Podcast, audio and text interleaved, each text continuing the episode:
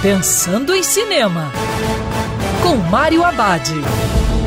Olá, amigo cinef, tudo bem? Já no circuito, Possessão, o último estágio. Um filme sobre possessão demoníaca, mas que coloca outro elemento na história. O filme mostra o padre Lambert tentando exorcismo no menino que dá errado, matando o garoto. Ele acaba sendo preso e fica oito anos na cadeia. Agora, na tentativa de redimir seu erro, o padre tenta resgatar outro garoto da possessão do diabo. Para isso, ele convence o pai do garoto a fazer um exorcismo.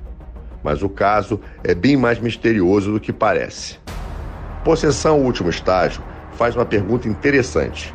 Será mesmo que existe possessão demoníaca ou alguma doença mental que está acontecendo com a pessoa que se diz possuída?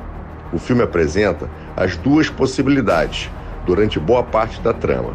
No final, acaba seguindo o que os outros filmes já mostraram, mas tem boas sacadas visuais.